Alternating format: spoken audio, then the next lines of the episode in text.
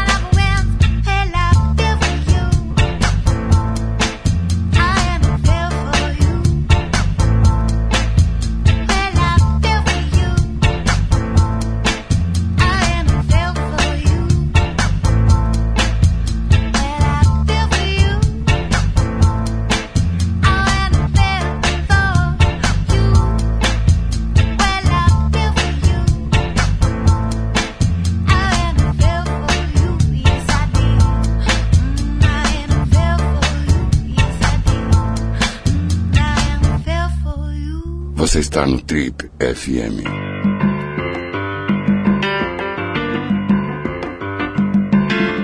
Ele é psicólogo especializado em dependência química, mas por um bom tempo teve na outra ponta dessa equação. Paulistano, a experiência dele com as drogas começou bem cedo, ainda no colo do pai, bebendo uma cachaçinha de leve. Aos 7 anos fumou seu primeiro cigarro.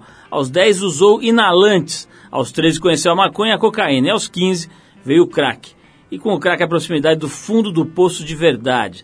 A relação dele com as drogas começou a mudar em 94, através de uma edição especial da revista Trip sobre cocaína, na, com a qual ele teve contato, ele escutou falar pela primeira vez sobre a dependência química, sobre a ideia disso como uma patologia, como uma doença, como uma dependência.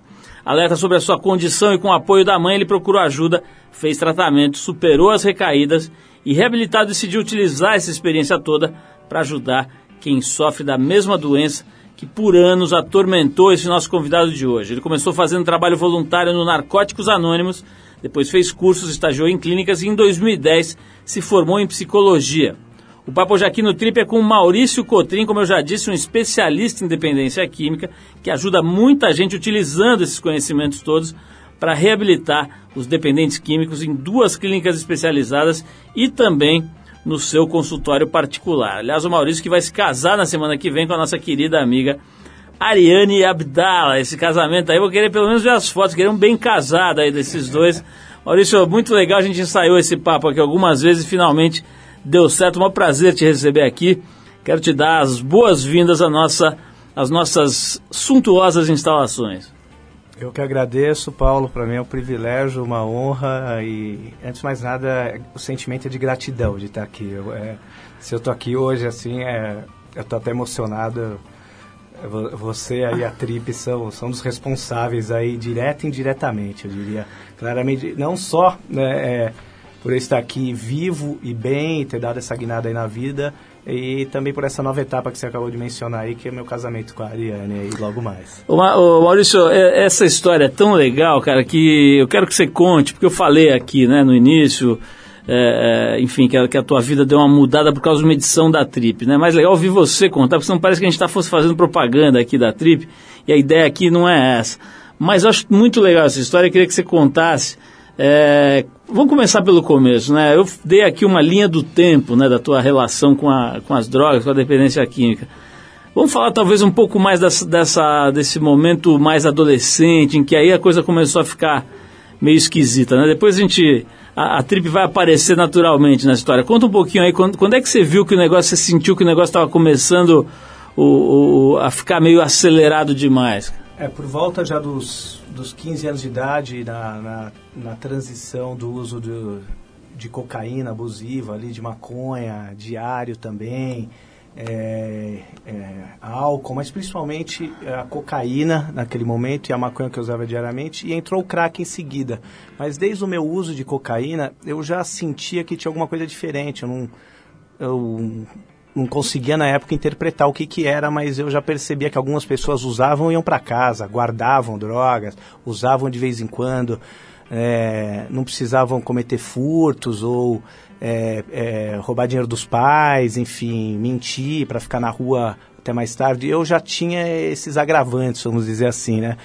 Eu já era um viciado, assim, não sabia. Algumas pessoas já até falavam, você está exagerando, está passando os limites. Em casa eu já tinha problemas, porque meus pais descobriram muito cedo, desde os 13 anos de idade, que eu já, já fazia uso. E não tinha mais como esconder.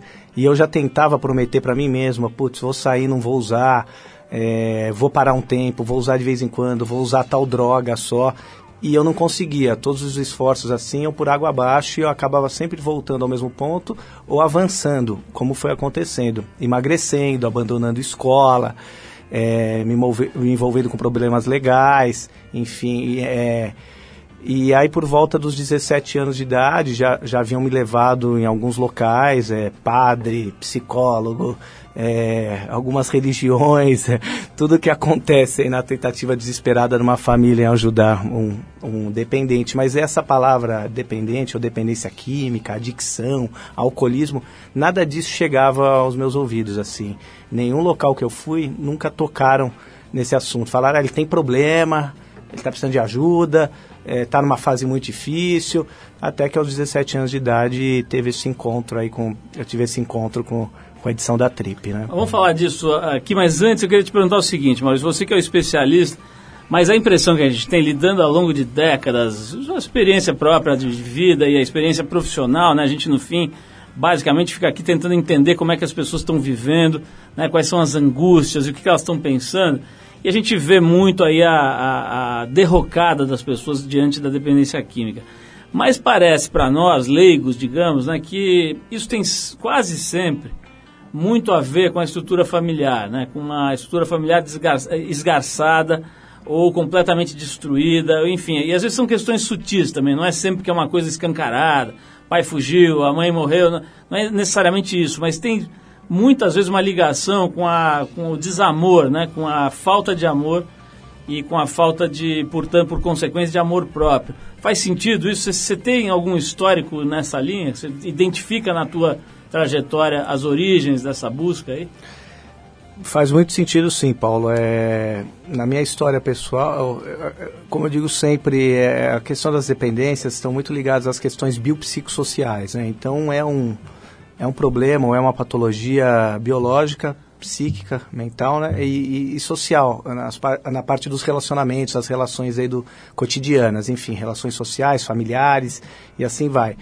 É, eu tinha um, um, exemplo do meu pai, é, que era alcoolista dentro de casa, tinha mais um monte de outros parentes, avô, avô é, enfim, primos, um monte de gente na, na minha família, tanto a parte materna como paterna, tinha esse histórico da questão das dependências, patologias psiquiátricas que às vezes não tem, né? Eu sempre falo isso numa anamnese, que é um atendimento inicial, enfim, na triagem, quando chega o paciente, eu pergunto, porque as famílias vêm, ah, mas não tem um caso de álcool e droga na minha família, eu falo, tem um caso de depressão, tem um caso de transtorno borderline, esquizofrenia, Alzheimer, até outras patologias, porque quando tem um caso como esse, a chance de, de, de, de desenvolver ou de ter uma predisposição para desenvolver dependências é maior. A gente tem estudos que comprovam isso. Mas a gente tem, tem, tem, tem pacientes, amigos do tratamento, conhecidos, que a família tem mais estrutura, eu diria até muito mais acesso à, cultura, à educação, oportunidades, e também eles vão procurar drogas do mesmo jeito. É... Infelizmente, todo mundo está sujeito a ter um problema desse. Qualquer qualquer família, em qualquer parte da sociedade. Mas é óbvio que onde tem uma família disfuncional, a chance de acontecer um caso de dependência químico-alcoólica é muito maior. Ô Maurício, vamos dar uma pausa aqui, depois a gente vai voltar para falar dessa história do momento crítico ali em que você cruza com a trip. Né? Essa história é maravilhosa. Eu, eu, vou dizer aqui, eu não costumo ficar fazendo esses depoimentos desse tipo aqui no programa. A ideia é que a pessoa que é nossa convidada que fale, mas assim, essa é uma história que é tão interessante, é tão incrível, né, que eu acho que só ela já teria valido todo o sacrifício que a gente fez para formar a Trip, para fundar a Trip numa das piores épocas da história da economia do Brasil, fazer isso tudo sozinho, a gente tinha moleque, né, tinha 24 anos, enfim, toda essa batalha aí já teria valido se fosse só por essa história. A gente vai contar essa história já já, mas antes a gente vai tocar o maravilhoso e saudosíssimo Tim Maia, né? um homem que falava a respeito de substâncias tóxicas com uma certa intimidade, com uma certa desenvoltura. A faixa que a gente vai separar aqui, vai tocar aqui é Sossego, famosíssimo, daquele disco Tim Maia Disco Clube. Depois a gente volta com Maurício Cotrim, especialista em dependência química, psicólogo e nosso convidado de hoje. Vamos lá.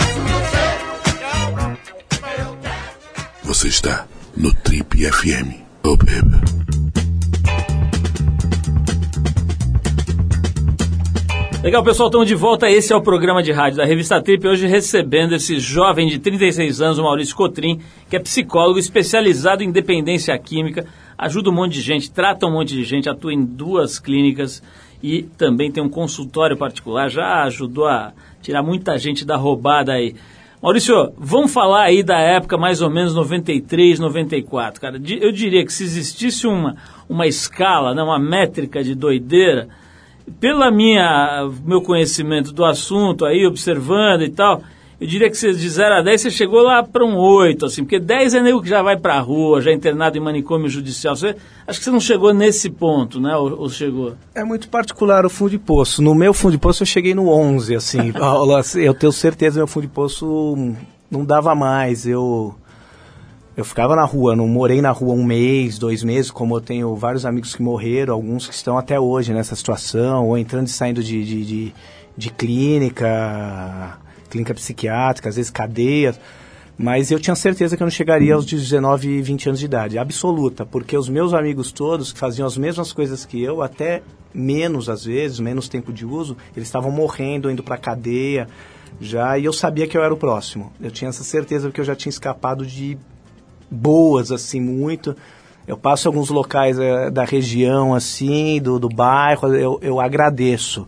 Assim, eu falo, nossa, certo dia aconteceu tal situação e por muito menos um amigo meu morreu, aconteceu tal coisa e eu tô aqui. Né? Assim, então, é, é, eu tive essa sorte aí de, de, de passar por poucas e boas e tá, é, é, e tá aqui, né? Com sanidade, um pouquinho de sanidade ainda para contar a história. No fim do programa eu vou dizer se você tá com sanidade ou não. Calma que é cedo ainda. Mas é só um pouquinho.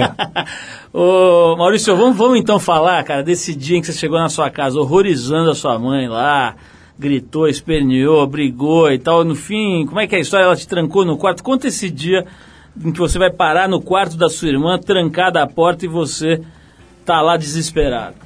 Assim, eu já, já vinha há, há uns dois anos, desde os 15 anos, eu estava com 17, desde os 15 eu não suportava mais a ideia assim do uso, mas ao mesmo tempo eu não conseguia não usar. Né, eu, eu vivia para usar e usava para viver. Né, prometia que não ia usar e não conseguia manter, enfim, não dava mais. Nessa eu, época especificamente era cocaína ou era crack? Crack, crack, muito mais crack, mais cocaína. Tanto é que a única vez que eu tenho uma over, que eu vou parar no HC, numa sexta-feira à noite, um horror com par de chinelo e um short, um pé de chinelo e um short, um dia de verão, um calor tremendo, eu fritando. Eu não tinha fumado crack, eu já fumava, eu tinha cheirado cocaína. Eu fui medicado, voltei para casa e fiz crack, tranquei o quarto da minha irmã, que era o único que tinha chave, quer dizer, o dela e da minha mãe tinham chave, porque eu sumia com tudo. E aí eu não morri esse dia aí porque Deus não quis mesmo. E É, eu passava muito mal com a cocaína. Aliás, é, só um parênteses, a cocaína mata-se de overdose muito mais do que o crack. Tem toda uma questão aí midiática em cima do crack, por causa do flagelo que o crack é, demonstra. A pessoa fica na rua, debaixo de cobertor, mas é, a cocaína mata-se muito mais que o crack ainda, né, de forma direta, muito mais, assim, incomparável. É, e aí eu estava nesse fundo de posto desde os 15 anos, já tinham tentado levar alguns locais, mas como eu falei, não, não citavam a questão de doença de tratamento. Eu tô muito louco um dia em casa, num ritmo muito forte, eu estava com 30 quilos a menos, eu, eu sou magro, imagina com menos 30 quilos. Quase 30 quilos. Chegou a pesar 40 e pouco? 40 e pouco, eu tenho 75 hoje, basicamente. Eu tinha 45, basicamente, 47. Estava muito, muito debilitado. E eu fui pro quarto da minha irmã.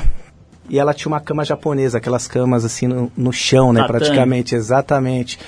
Eu lembro bem, e ao lado tinha uma, uma trip. Minha irmã era a, é, leitora assídua da trip. Eu lembro que ela era metida com o surf, era trip visual e fluir, que ela comprava. E aí eu comecei a, a folhear porque a capa me chamou a atenção. A capa era a questão do pó, eh, tinha a caveira. Aliás, eh, quem quiser ver, vou dar um toque aqui, quem quiser ver essa revista, dá pra ver. É só ir lá no Google, Google Books, que a gente disponibilizou de graça a coleção inteira da Trip. Então você vai, você vai achar lá em 94 essa edição, essa capa, a matéria, que, enfim.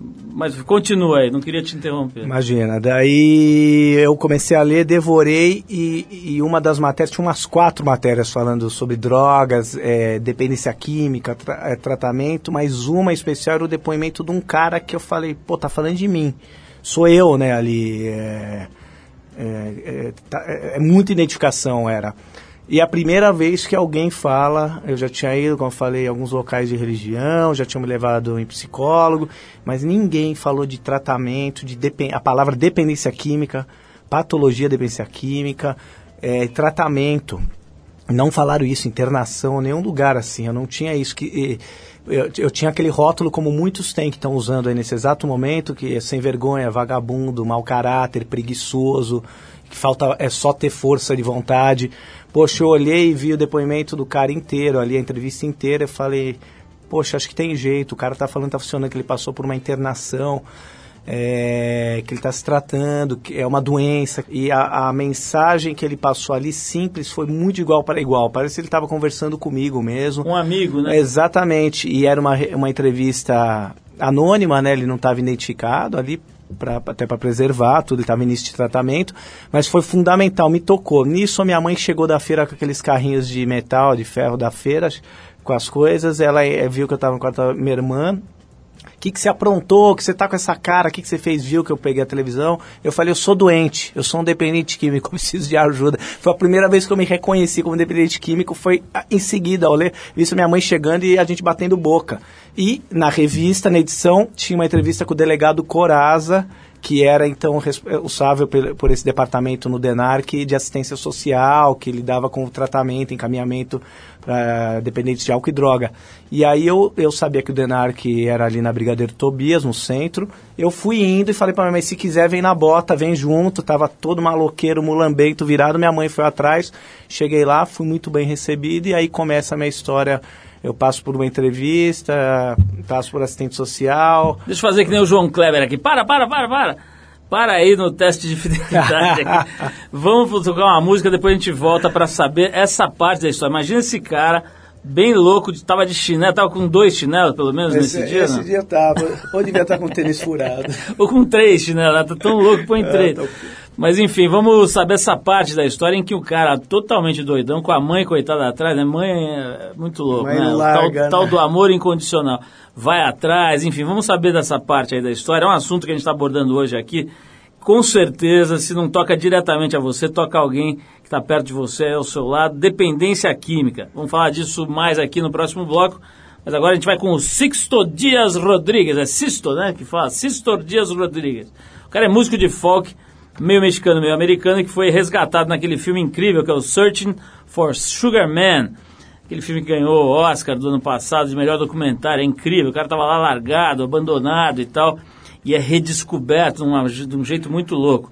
A faixa é Inner City Blues, do disco de estreia do Rodrigues, o Cold Fact, lançado em 70. Vamos de Inner City Blues, recomendando esse documentário, né? Se tiver uma chance aí, assiste o Searching for Sugar Man, que ele não ganhou esse Oscar à toa, não. Então vamos lá, de Inner City Blues. Daqui a pouquinho a gente volta com o Trip FM. Hoje conversando com o psicólogo especialista em dependência química, Maurício Cotrim, que vai contar pra gente como é que é chegar doidão no DENARC. Vamos lá.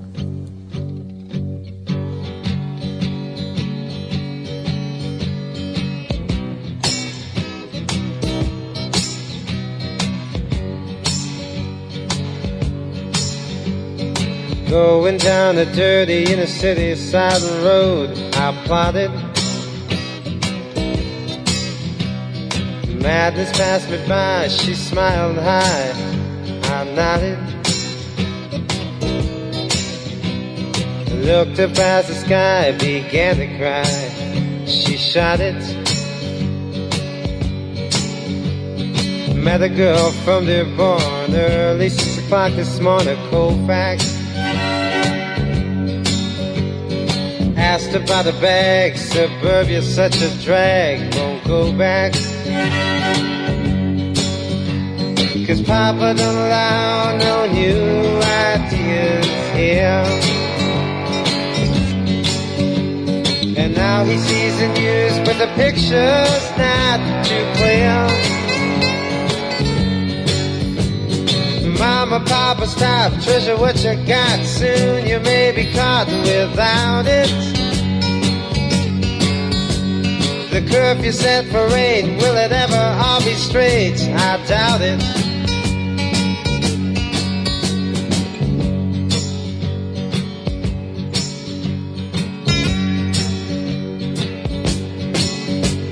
Seven jealous fools playing by her rules. Can't believe her. He feels so in between, can't break the scene. It would grieve her. And that's the reason why he must cry. He'll never leave her. Crooked children, yellow chalk, riding on a concrete walk, their king died. Drinking from a Judas cup, looking down but seeing up sweet red wine. Cause Papa don't allow no new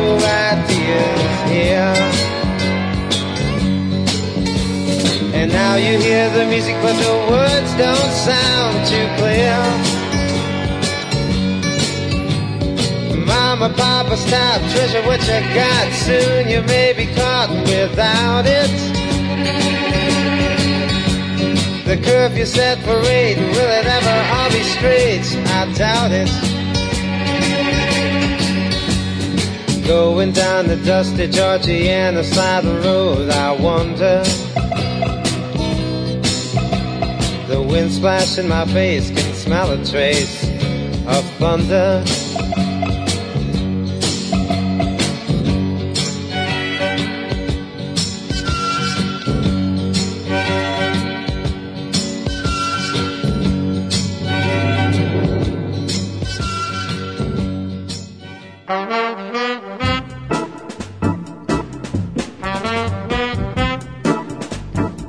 Estamos de volta hoje conversando com esse nosso amigo Maurício Cotrim. Ele é psicólogo especializado em dependência química.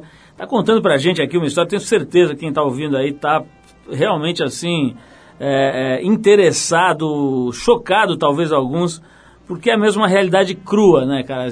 Muita gente fica falando sobre drogas, teorizando, fazendo tratados científicos e tal. Quando a gente ouve a real contada por alguém que vivenciou isso ou que vivencia é realmente tocante, né? Porque a gente está falando das angústias humanas, dos nossos problemas, das nossas dificuldades de estar tá vivo, né, Maurício? Mas conta aí, cara, aquela parte estava muito interessante. Você chegando no DENARC, para quem não sabe, quem está ouvindo a gente, sei lá, em outro estado, Departamento de Narcotráfico, né, da Polícia Civil de São Paulo, é isso? Isso, Departamento de Narcóticos. Narcóticos, e, desculpa. Isso. E, e eu morria de medo deles, né? Assim, eu já, já tinha tido, sofrido umas abordagens, polícia e usuário de droga, um vai para um lado, o outro vai para o outro, né? Assim, eu já tinha tomado uma cana do Denarc uma vez e os caras me largaram por dó. volta a ver uma turma e acabaram liberando a gente depois de darem uma volta com a gente tudo, mas falam, meu Deus do céu, né? Assim, é de conversando, vira o estado lastimável que a gente tá. É o que eu falo, vai prender viciado para quê? Né, é, se tiver que fazer alguma coisa, encaminha para tratamento, né, dá uma oportunidade. A tal da justiça terapêutica, que graças a Deus hoje em dia está começando a andar nesse país aqui. Né. Viciado precisa de tratamento, precisa de ajuda, ele não precisa é, ir para cárcere, né, não tem nada a ver isso daí. Ele é uma pessoa que tem uma patologia como outras tantas, mas que tem particularidades que infelizmente afetam as questões sociais. Volta aí. lá pro Denac. Vamos lá pro Denac, estou fugindo do Denac aqui, né? Ali em 94, aquele dia eu chego no Denarc com a minha santa mãe, Dona Wanda, junto, né? Aí chegamos, eu, eu, falei, tem um setor de assistência social? Tem, fui recebido, cheguei lá no andar, não lembro se era sétimo ou oitavo andar. Aí eu dou de cara com o delegado Coraza ali nos corredores. Doutor ele, Alberto Coraza. Alberto Coraza, tinha a foto na entrevista dele, figura bem emblemática, né? Não dá para esquecer. O cara já nasceu delegado. Exatamente. e aí eu, daí eu, vou, eu, eu peço ajuda ali, me faz uma triagem inicial, me encaminho assistência social e em seguida para uma uma psicóloga que eu não, jamais esqueço o nome, o rosto dela e nunca mais a vi. É uma das poucas pessoas do meu tratamento de início que eu nunca mais vi. Eu já fui no Denar, fiz até um curso lá, tudo, e, e de prevenção, orientação, já fui lá algumas vezes e eu não, não consegui localizar essa mulher. É, famoso... Doutora Rita, se estiver por aí, eu não lembro o sobrenome. Famoso anjo, né? Exatamente. Aí, eu, a hora que eu é, cheguei no atendimento com ela, eu lembro que ela ficou anotando e eu falando ali por uns 40 minutos seguidos. Chegou uma hora que eu terminei de falar, ela olhou para mim, ela anotando tudo e falou assim: Terminou? Eu falei: Terminei. Ela falou assim: O que, que você quer? Eu falei assim: eu, Se você estiver, eu topo. Ela falou assim: Acho ótimo, porque você está morrendo. Né? Você está morrendo, você é muito novo e. E aí eles, é, eu falei, eu topo o que vocês tiverem. Daí eles deram o telefone, ela falou, você precisa do, do você não para na rua, vai para um tratamento direto, numa internação. E, é, e, aí chamaram minha mãe, viram que minha família não tinha condição nenhuma de, de bancar um tratamento. Naquela época era muito mais caro do que hoje estava a transição para o real, né? A moeda era o dólar que mandava, né? não que não mande hoje, mas mandava mais incisivamente no dia a dia. Eu, eles deram o telefone de duas clínicas na região de Campinas que eram bem simbólicos os valores, e mesmo assim minha família era mais ou menos meu salário mínimo, minha família... É, tiveram que juntar quatro ou cinco para pagar esse meio salário mínimo aí. Aí começa o teu processo de recuperação, né, Maurício? Não dá pra gente contar todo o processo, Sim. que é longo e tal, mas a partir dali, cara, você deu uma engrenada de, de se soltar da dependência ou, esse, ou essa curva é lenta, é muito lenta? É, eu demorei uns dois meses para aterrizar na clínica. Era um programa de nove meses de tratamento. Eu fiquei seis, vim embora antes, manipulei. Já foi o primeiro indício aí de uma pré-recaída. E aí eu saí de lá, mas eu fui andar, mesmo tendo me dado toque pessoal lá, eu aprendi é, que não deveria andar com as mesmas pessoas que eu andava, frequentar os mesmos lugares que eu frequentava e fazer as mesmas coisas que eu fazia. E eu fui fazer tudo ao contrário. Fui lá no bairro, fui ver as pessoas e duas semanas e meia depois eu, eu recaí. Esse período de recaída demorou cinco meses. Né? E nesses cinco meses eu cavei bem, foi uma transição ali onde eu completei 18 anos de idade. Eu estava com muito medo de morrer mesmo, chegar aos 19, 20 anos. Eu tinha certeza que eu não chegava. E, e, e eu costumo dizer que quem tem é, conhecimento sobre a doença tem essa admissão em algum momento, mesmo que não pare, se, vai morrer de culpa, não morre nem de overdose, assim. Agora, Maurício, eu sei que tem aquela história, né, de que o dependente químico entende que nunca está tá livre daquilo, né? Ele está só mais um dia bem e tal. Mas você já tem aí quantos anos? 15, 18? 18 e 4 meses 18 e 5 dias. 4 meses e 5 dias limpo, como dizem nessa nessa roda né, do tratamento da dependência química. Quando é que você acha, cara, que você começou a se libertar de verdade, assim, a desligar daquele trilho ali? Com cinco anos de abstinência, né? Não tem cura mesmo, isso aí é reconhecido pela Organização Mundial da Saúde e, não é que vira um mantra isso. É, o, o, o mantra é em relação ao tratamento. Né? O foco é no tratamento e não na doença e sim na solução. Então, mas os três, os cinco primeiros anos limpo ainda é uma luta muito grande assim. Por isso que o índice de recaída é monstruoso dentro desse período, né? Bom, aí você estudou, né? Aí você foi estudar, a gente vai contar isso. Vamos falar um pouco agora dessa parte, dessa, digamos, do segundo filme aí da tua máquina, né? A hora que entra essa, esse momento em que você começa a querer não só recolher mais informação e se formar mesmo, literalmente, mas também dividir, repartir, né? E acaba virando um profissional. Vamos falar disso aqui. E vamos falar também de uma outra coisa também que eu acho legal a gente abordar, que é a história da porta de entrada, né? Tem essa história que você ouve às vezes falar, não sei o quê, a maconha é a porta de entrada para as drogas, a cerveja, não sei o quê. Vamos falar um pouco sobre esses Ótimo. mitos aí, esses tabus que circulam na cabeça das pessoas. Mas a gente vai agora com a Marisa Monte, a faixa Tempos Modernos, que é uma composição do Lulu Santos, que a Marisa gravou no álbum Barulhinho Bom, e a gente volta já já com Maurício Cotrim, este pequeno noivinho que está aqui com a gente hoje, abrindo seu coração. Vamos lá.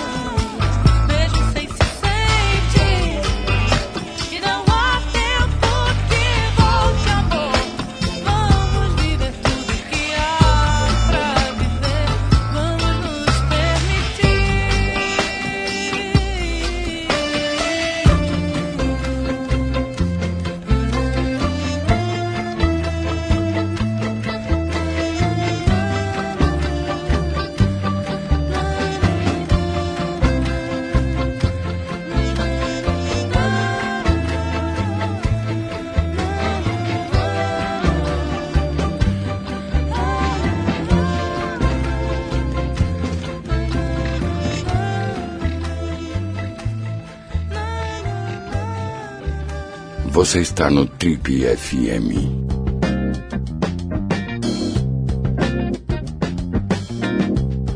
Estamos de volta hoje aqui no nosso Trip FM conversando com Maurício Cotrim. Maurício é um profissional especializado em dependência química, ele se formou em psicologia, trabalha em duas clínicas importantes e tem também um consultório particular. Vamos falar dessa história da porta. Eu gosto muito dessa história da porta das drogas. Na né? minha experiência, não vou nem falar aqui para não influenciar, mas o que, eu, o que a gente ouve muito falar é que o álcool seria a porta para as drogas, que a maconha também, dependendo do interlocutor, é, a maconha seria a porta para as drogas pesadas. Na tua experiência, cara, isso faz, faz sentido, não faz, faz mais ou menos? Como é que você vê isso? Bom, eu tive, a minha experiência, eu tive, eu tinha um péssimo exemplo dentro de casa, que era o, o alcoolismo do meu pai, né? E, e os, os, dois maiores, as duas maiores substâncias, assim, as duas mais consumidas são cigarro e álcool, né? Essas são as duas que geralmente são consumidas primariamente.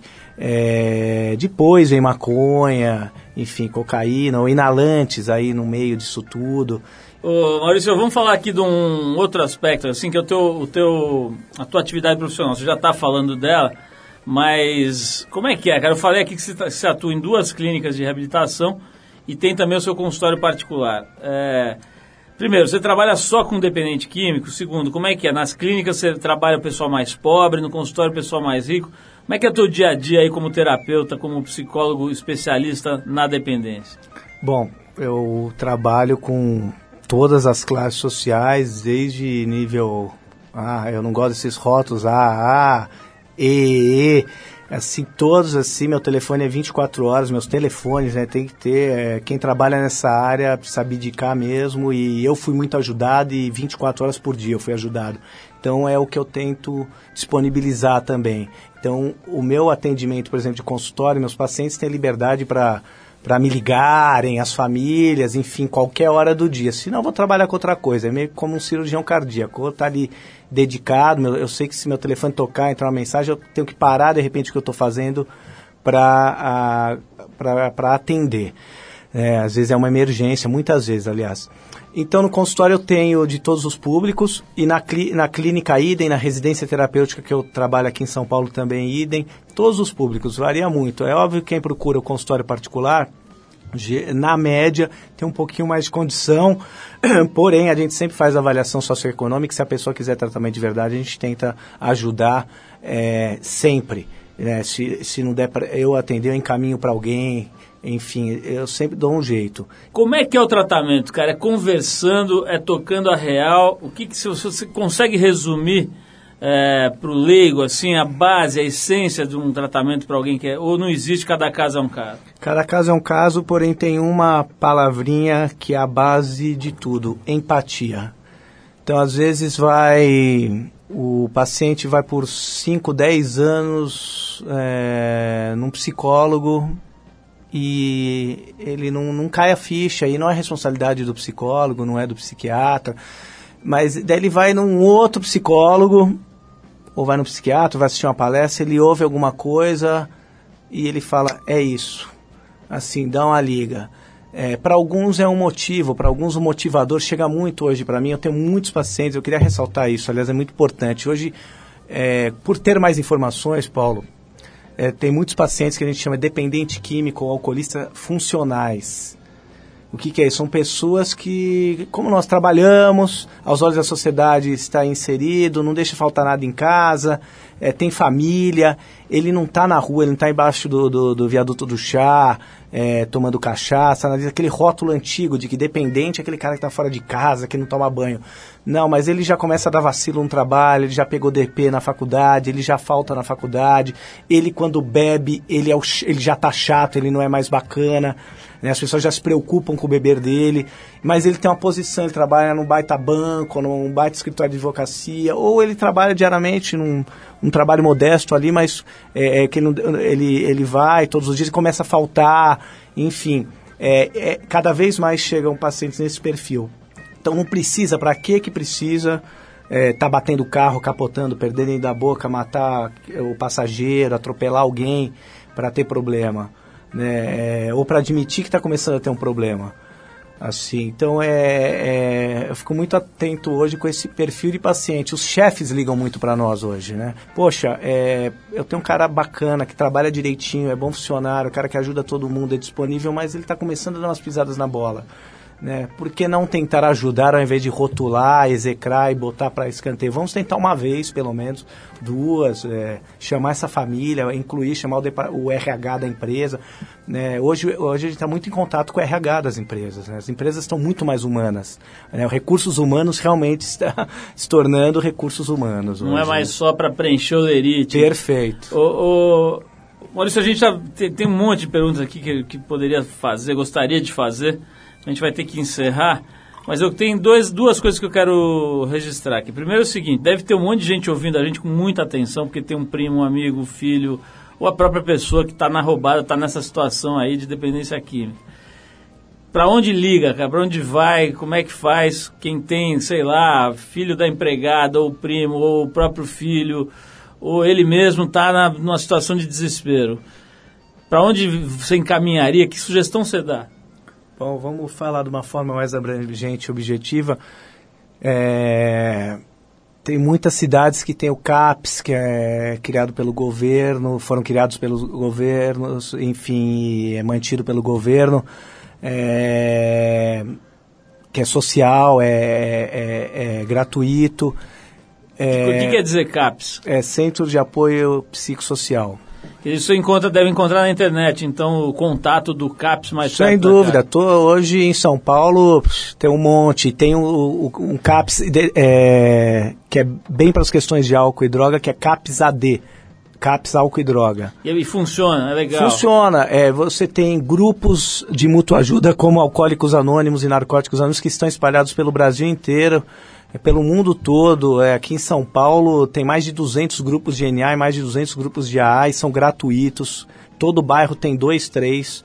Assim, reuniões o dia inteiro e são absolutamente gratuitos. Tem tratamento familiar também, grupos como Alanon, Naranon, que também são gratuitos, são é, é, parecidos com, são braços, vamos dizer assim, do AA, do NA. Tem Amor Exigente, que é também gratuito. Todos esses têm site, é só jogar aí é, na, na internet que acha fácil, fácil. Tem é, clínicas, é, algumas procura sempre referência, procura saber se a clínica, quando é um caso de internação, se a clínica é regulamentada, se ela tem é, licença da Anvisa, os bombeiros, se ela está credenciada no CREMESP, assim vai, é muito importante. Como uma escola tem que pensar quando vai fazer uma internação, é, como você fosse fazer para levar seu filho na primeira escolinha ali, quando ele tem um aninho, dois aninhos, três aninhos, tem que procurar com carinho mesmo. Maurício, o último assunto é o seguinte, eu mencionei aqui no início que você vai se casar, né? Tá noivo, vai se casar com a nossa querida Ariane Abdala, que é uma jornalista brilhante, né? Agora, não vai dar para não contar, cara, a forma como vocês se conheceram, né? Fala aí rapidinho, porque eu acho que isso fecha aí um ciclo de aproximações e de coincidências ou de sincronicidades muito interessante. Bom, vou tentar sintetizar. É, dia 8 de setembro de 2011. Ô, louco, o cara sabe a data. Dois anos e pouco Isso aí atrás. ganha qualquer namorada, né? Eu estava na minha casa, um, um amigo meu que eu trabalhei com ele, eh, eu coordenava um ambulatório que ele, que ele tinha nas Perdizes, aqui em São Paulo. Ele me ligou para conversar e quando eu estava desligando já o telefone, ele falou, Maurício, espera aí, espera aí. Daí eu falei, fala, meu. Ele falou assim, amanhã eu vou ter uma entrevista, uma repórter da Trip, da TPM me procurou, que ela me viu na Marília Gabriela, numa outra entrevista, falando de particularidades da, da- do tratamento feminino, da dependência química das mulheres e tal, e quer falar comigo lá no, no, no- no- num café ali na, na- em Pinheiros. E aí eu. Ele falou, quero que você vá, porque eu não manjo muito a parte técnica, eu vou me sentir mais seguro e tal, tal, tal. Que ele é mais parte administrativa. Eu cheguei nesse café antes que todo mundo. E eu vi a Ariane chegando, falei, olhei, falei, eu, eu olhei para os olhos dela e olhei para o braço dela, me chamou a atenção.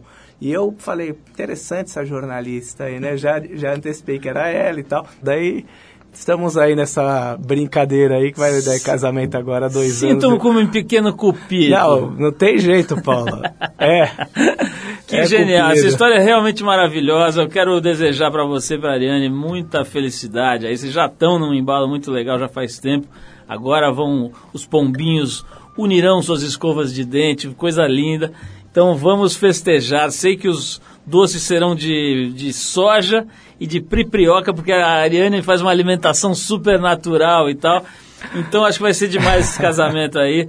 E eu quero de verdade desejar felicidade para vocês, que venha muita coisa bacana aí pela frente. Adorei a entrevista, acho que a gente realmente não só contou uma história de vida muito legal, mas deu um pouco de horizonte, um pouco de verdade para quem está vivendo esses anos. Quero agradecer ao Maurício Cotrim. Maurício, você tem algum site, alguma coisa para que as pessoas possam ver o teu trabalho? Prefere não dar? Como é que Não, é? tranquilo, eu vou passar o site da residência terapêutica. É sober, é www.soberhousebrasil, sober de, de sobre, né? soberhousebrasil.com.br ou www.novomundo.com.br que é uma instituição que fica em Itu, que é, é- é um dos locais que eu tenho trabalho, e a Sober House Brasil em São Paulo, que é uma residência terapêutica, uma filosofia, uma moradia assistida, uma, uma filosofia de tratamento muito bacana, que eu também é, é, trabalho. Então vamos fazer o seguinte, a gente põe no, no nosso site da Trip, para quem está no carro não deu para anotar e tal, a gente põe lá no site da Trip, vamos colocar esses dois endereços direitinho e também o link para que a pessoa possa ler essa entrevista de 1994, né, é, que motivou de alguma maneira aí a recuperação do Maurício e também a entrevista que ele mesmo, Maurício, deu para a Trip, acho que foi, não sei, 2000, Dezembro de 2011. 2000, o cara sabe todas, da- assim é fácil na- arrumar namorada, viu, bicho?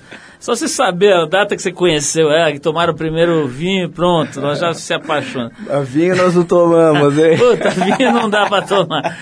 Mauricião, valeu, cara. Parabéns aí pelo teu trabalho, pela tua trajetória, pelo fato de ter sabido lidar com essa situação tão desafiadora aí que você viveu e transformar isso numa carreira brilhante. Eu sei, o Maurício não falou aqui, mas eu sei o quanto ele é bem sucedido aí como terapeuta, né? Faz coisas assim realmente incríveis pelas outras pessoas. Isso é muito legal. A gente tem mais aqui enaltecer este jovem pombinho de apenas 36 anos que está prestes a. Como é que chama isso? Ao enlace. Está próximo do enlace. Virar refém.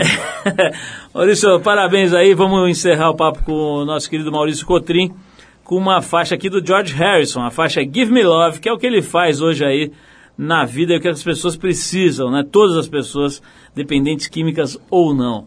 É, essa música abre o terceiro álbum solo do, do George Harrison, que é o Living in the Material World, de 73. Maurício Cotrim, brigadíssimo. Muito obrigado pela presença. Vamos de Give Me Love. Valeu, Maurício. Valeu, obrigado a vocês.